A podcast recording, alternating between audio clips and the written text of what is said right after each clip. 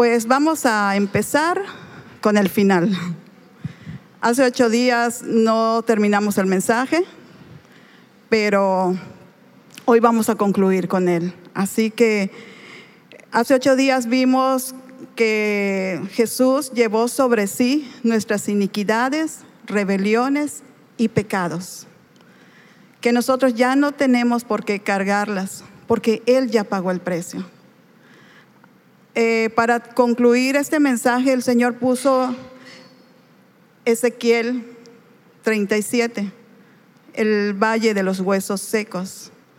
Porque vimos cómo, la semana pasada vimos cómo a través de la, o sea, las escrituras nos decía cómo la iniquidad penetra hasta secar nuestros huesos, seca nuestro espíritu, seca nuestra alma, seca nuestros huesos. Entonces, esta palabra vamos a leerla y vamos a prepararnos para escuchar lo que el Señor nos dice. Ezequiel 37 del 1 al 14. Dice, la mano de Jehová vino sobre mí y me llevó en el espíritu de Jehová y me puso en medio de un valle que estaba lleno de huesos y me hizo pasar cerca de ellos por todo en derredor. Y he aquí que eran muchísimos sobre la faz del campo, y por cierto, secos en gran manera. Y me dijo, Hijo de hombre, ¿vivirán estos huesos? Y dije, Señor Jehová, tú lo sabes. Me dijo entonces, profetiza sobre estos huesos y diles, huesos secos, oíd palabra de Jehová. Así ha dicho Jehová el Señor a estos huesos. He aquí yo hago entrar espíritu en ustedes y viviréis. Y pondré tendones sobre ustedes y haré subir sobre ustedes carne y os cubriré de piel y pondré en ustedes espíritu y viviréis y sabréis que yo soy Jehová. Profeticé pues como me fue mandado. Y hubo un ruido mientras yo profetizaba, y aquí un temblor, y los huesos se juntaron, cada hueso con su hueso. Y miré, y aquí tendones sobre ellos, y la carne subió, y la piel cubrió por encima de ellos, pero no había en ellos espíritu y me dijo, profetiza al espíritu, profetiza, hijo de hombre, y di al espíritu. Así ha dicho Jehová el Señor, espíritu, ven de los cuatro vientos y sopla sobre estos muertos y vivirán. Y profeticé como me había mandado. Y entró espíritu en ellos y vivieron. Y estuvieron sobre sus pies un ejército grande en extremo. Me dijo luego, hijo de hombre, todos estos huesos son la casa de Israel. Y aquí ellos dicen, nuestros huesos se secaron y pereció nuestra esperanza y somos del todo destruidos. Por tanto, profetiza y diles, así ha dicho Jehová, el Señor. He aquí yo abro vuestros sepulcros pueblo mío, y os haré subir de vuestras sepulturas y os traeré a la tierra de Israel. Y sabréis que yo soy Jehová cuando abra vuestros sepulcros y los saque de vuestras sepulturas, pueblo mío. Y pondré mi espíritu en ustedes y vivirán y los haré reposar sobre vuestra tierra y sabrán que yo Jehová hablé y lo hice, dice Jehová. Wow, wow, qué tremenda palabra del Señor. Aquí vemos vida. En todo momento dice, vivirás, vivirás. ¿Qué pasa? Esta escritura en los tiempos de Ezequiel, el pueblo de Israel había sido exiliado. Había pasado ya 10 años en Babilonia. Fue sacado de su tierra, fue invadido por sus enemigos. Pero a causa de qué? A causa de sus iniquidades, de sus rebeliones, de su pecado, de sus abominaciones, dice la Biblia. Pero el propósito de Dios no es dejar a su pueblo en muerte. El propósito de Dios es que su pueblo viva, Y esa es la palabra que hoy Dios nos habla. Vida, vida sobre nosotros. Mira eh, cómo dice el pueblo de, Israel, dice en el versículo 11, me dijo luego, hijo de hombre, todos estos huesos son la casa de Israel. Y aquí ellos dicen, nuestros huesos se secaron y pereció nuestra esperanza y somos del todo destruidos. Ese, eso es lo que hace la iniquidad en nuestro espíritu. Mata nuestra esperanza, mata nuestros sueños, trae destrucción a nuestro espíritu, a nuestra alma, andamos decaídos, como vimos la semana pasada, andamos adoloridos porque enferma aún nuestros huesos. Pero más que todo, mata, viene a matar todos los sueños que Dios ha puesto en nosotros.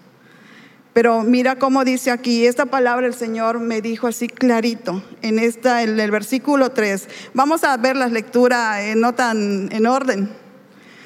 Dice el versículo 3, y me dijo, hijo de hombre, ¿vivirán estos huesos?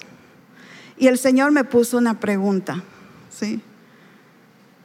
¿Crees que Dios tiene el poder para traer vida allá donde en tu vida está habiendo muerte? ¿Crees, me puso el Señor, que tengo el poder para restaurar tu familia? El Señor me ponía mucho en mi, en mi corazón, yo sentía que hay matrimonios que están pasando por tiempos de sequedad, donde ha entrado la rutina, donde ha entrado la monotonía, donde hay sequedad en esa relación. Y él, precisamente me ponía eso, hacer esta pregunta, ¿crees que tengo el poder para restaurar tu matrimonio? Porque en esta escritura vemos en todo momento que dice, porque yo soy Jehová Aquí que nos habla que Él es el Todopoderoso, el gran yo soy, el Dios de imposibles. Y hoy Él nos pregunta, ¿crees que tengo el poder para traer vida a esos sueños que has dejado morir? Porque hay sueños que el Señor me ponía en muchos que han muerto, han pensado, porque ha pasado. Miren, el pueblo de Israel, 10 años pasó en exilio. ¿Cuánto tiempo has estado orando por algún milagro? ¿Cuánto tiempo has estado clamando quizá por tus hijos, por tu matrimonio? Pero hoy el Señor me dice que no, no nos desesperemos, porque Él tiene el control en sus manos. Y los sueños que Él ha plasmado, aún cuántos sueños pueden estar muertos dentro de ti que digas, a Dios no le importa. Dios va a traer vida, es el propósito de Él traer vida a esos sueños. Por eso nos pregunta, ¿crees que puedo hacerlo? Porque Él es Jehová de los ejércitos. Y dice aquí en el 5, así ha dicho Jehová el Señor a estos huesos. He aquí yo hago entrar espíritu en ustedes y vivirán. Y pondré tendones sobre ustedes y haré subir sobre ustedes carne y los cubriré de piel y pondré en ustedes espíritu y vivirán y sabrán que yo soy Jehová. Profeticé pues como me fue mandado y hubo un ruido mientras yo profetizaba, y he aquí un temblor, y los huesos se juntaron, cada hueso con su hueso. ¿Esto qué significa? Que cuando yo voy a la presencia de Dios y voy a pedir perdón, a reconocer las iniquidades de mis antepasados que quizá me están impidiendo avanzar, a reconocer esas mismas raíces de iniquidades que yo dejé entrar a mi espíritu, cuando yo voy a su presencia, no es, no pasa nada. Empieza a haber un ruido en mi interior. Mis huesos empiezan a alinearse. ¿Por qué? Porque Dios empieza a meter vida. ¿Y qué pasa? Lo torcido se empieza a enderezar. Y el ruido que tiene que salir de mí es un ruido de agradecimiento a lo que Dios está haciendo. Eh, yo debo, ese ruido que es, es, un, es una respuesta al amor de Dios a mi vida. Ya no la queja. Unos textos antes dice, profetiza sobre estos huesos y diles, huesos secos, hoy palabra, escucha palabra de Jehová. ¿Qué le estoy profetizando a mi vida? ¿Qué le estoy hablando a mi vida? ¿Estoy hablando queja? ¿Estoy hablando juicio? ¿Estoy hablando crítica? ¿Estoy hablando desánimo? ¿Estoy llamando a la enfermedad? Aquí me dice, ¿qué nos dice? Habla palabra de Dios. Profetízale a tu vida lo que Dios está diciendo de ti. ¿Qué está diciendo? Vive. ¿Qué estamos hablando sobre nuestro matrimonio? Ay, cada día está peor. No. Señor, entra y trae vida a este matrimonio. Señor, entra y trae vida a mis hijos que se me están descarriando. Señor, entra y trae vida en mi trabajo, en mis finanzas. Tenemos que hablar, profetizar palabra de Dios sobre nuestra vida. Y cuando empezamos a hacer esto, lo torcido empieza a enderezarse. Pero eso ¿dónde va a suceder? En el lugar secreto. No hay de otra. Tenemos que aprender a ir al lugar secreto a buscar ese tiempo de intimidad con Dios, donde Él va a empezar a, a enderezar aquello torcido en mi vida, aquello torcido en mi matrimonio, aquello donde a causa de decisiones que tomé yo, o tal vez otra persona, o tal vez mis antepasados, están trayendo sequedad en nuestra vida, están trayendo sequedad en nuestra familia, en nuestro matrimonio, en nuestras finanzas, pero eso solamente es en el lugar secreto. Y el ruido que tiene que salir de mí tiene que cambiar. Ya no va a ser un ruido de queja, ya no va a ser un ruido de, de falta de fe, ya no va a, ser un, ya no va a salir un ruido de, de conmiseración o de enojo, de falta de perdón, va a ser un ruido de qué? De agradecimiento a Dios por lo que Él está haciendo, de su amor por mí, porque Él está enderezando lo torcido y empiezo a ver cómo Él, él empieza a obrar en mi vida y las cosas empiezan a suceder, pero no hay que quedarnos allá, porque muchas veces cuando vemos la respuesta de Dios, dejamos de ir al lugar secreto empiezo a acomodarme, pues ya me está yendo bien y dejo de buscar a Dios. Eso es peligroso porque miren, dice, y me dijo, profetiza al Espíritu. Recuerden que la iniquidad son raíces que entran a mi espíritu enlodan mi alma y enferman mi cuerpo. No me voy a quedar ahí, tenemos que ir más profundo, más profundo para profetizar a nuestro espíritu. La palabra iniquidad vimos que significa sin ley, ilegalidad, injusticia. Yo necesito profetizar a mi espíritu porque a través de muchas palabras que digo, entra la ilegalidad.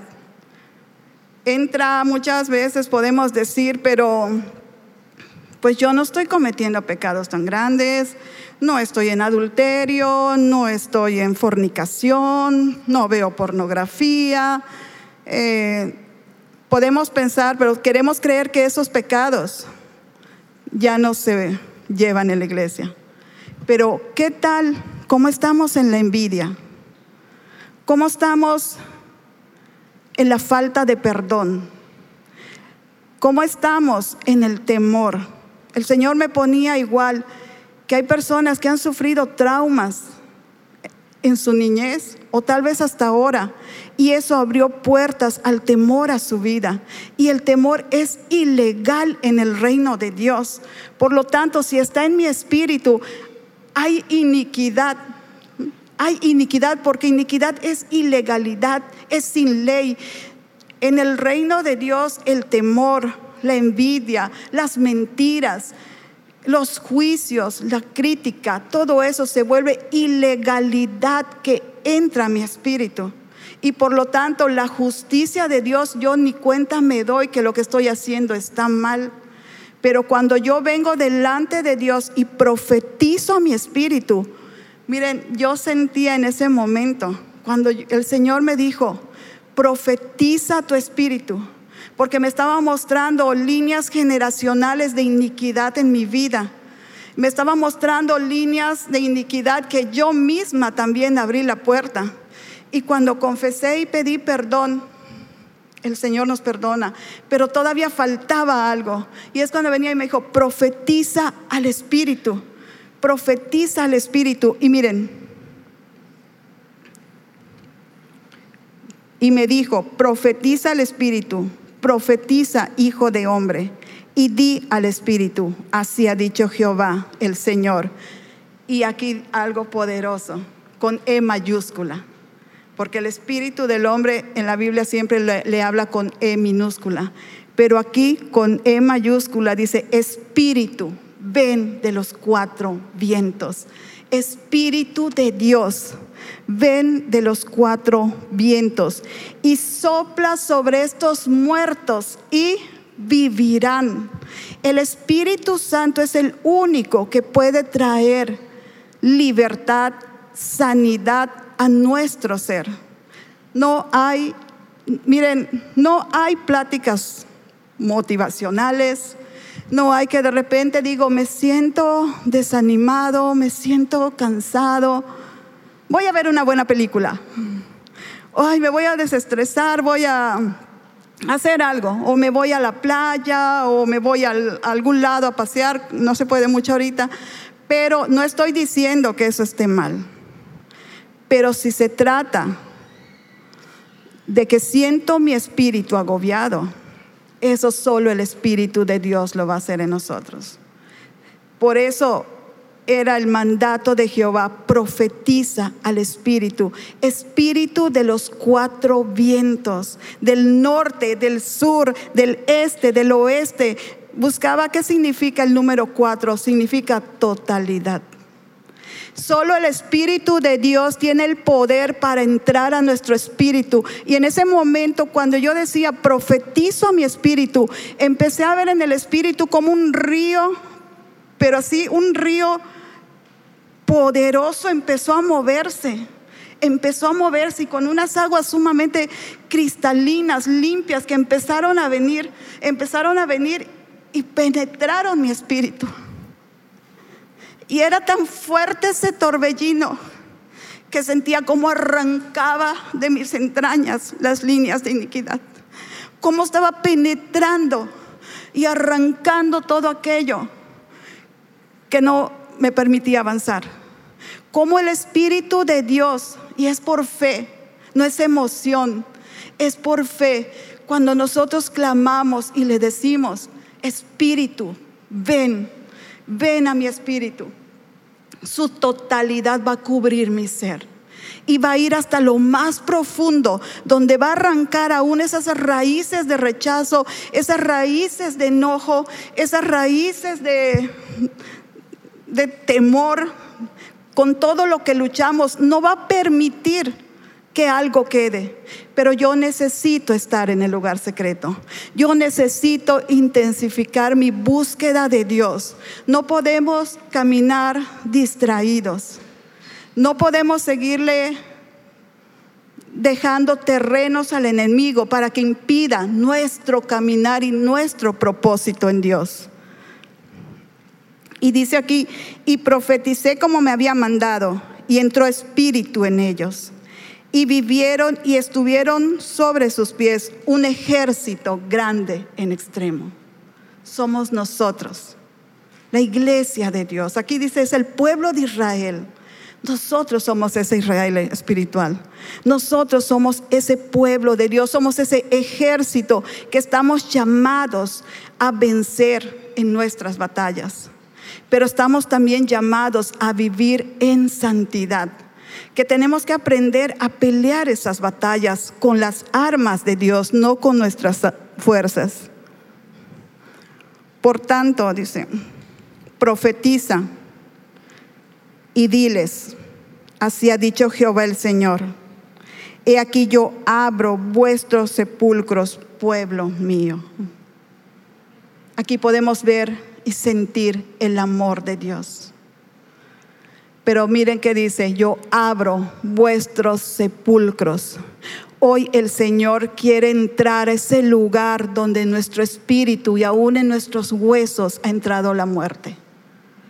quiere abrir esos sepulcros, porque dice, yo abro vuestros sepulcros, pueblo mío, y los haré subir de vuestras sepulturas, los sacaré de vuestras sepulturas y los traeré a su tierra a la tierra de Israel, esa tierra que fluye leche y miel, esa tierra donde hay provisión, esa tierra donde hay paz, esa tierra donde hay restauración. De hecho, esta escritura, el contexto, está hablando de la restauración de Israel. Hoy el Señor quiere penetrar esas áreas donde hay muerte y traer restauración a tu matrimonio no hay imposibles para Dios. Hoy quiere abrir ese esa sepultura donde hay muerte, donde todo se secó, donde ya no hay vida, y soplar de su espíritu y restaurar nuestra vida y traer resurrección a esas áreas donde ha habido muerte. Ese es el propósito de Dios. Dice y sabréis que yo soy Jehová cuando abra vuestros sepulcros y os saque de vuestras sepulturas. Y miren esto. Y pondré mi espíritu en ustedes y vivirán. Hemos vivido tiempos donde se ha hablado mucho de muerte, muerte a causa de la pandemia, pero eso que ha traído también muerte en trabajos, en finanzas, muerte en familias, porque ha habido, hemos visto cómo ha habido mucho conflicto. Pero saben una cosa, nosotros no estamos para profetizar muerte. Hoy el Señor, el Todopoderoso, el gran yo soy, nos dice, profetiza vida sobre esos huesos secos. Profetiza vida sobre esos lugares que sientes que están secos. Dice, y pondré mi espíritu en ustedes y vivirán, y los haré reposar sobre vuestra tierra, y sabrán que yo Jehová hablé y lo hice. El deseo de Dios es traer reposo a nuestro corazón, es traer sanidad, es traer libertad. Y, y con esto vamos a cerrar. Dios me mostró algo tremendamente poderoso. Ezequiel habla de Jesucristo. Jesucristo, miren, cuando dice aquí en el 37.1, la mano de Jehová vino sobre mí y me llevó en el espíritu de Jehová y me puso en medio de un valle que estaba lleno de huesos. Y en la parte en el versículo 3 dice, y me dijo, hijo de hombre. Jesucristo cuando empezó su ministerio y entró a la sinagoga, dijo, el Espíritu de Jehová está sobre mí. ¿Y cómo se llamaba Jesús? Siempre se refería al mismo como, como hijo de hombre. Hoy quiero decirte que el hijo de, del hombre fue al valle de los huesos secos. Él fue a la cruz, a ese, ese campo de la calavera. ¿A qué te suena ese campo de la calavera? A ese valle de huesos donde, donde se ejecutaba el juicio y se aplicaba la muerte a los, a los que habían hecho sus fechorías. Jesús fue ese valle por nosotros. Y ese lugar de muerte y de juicio se volvió hoy nuestro lugar de esperanza. Jesucristo, nuestra esperanza en gloria.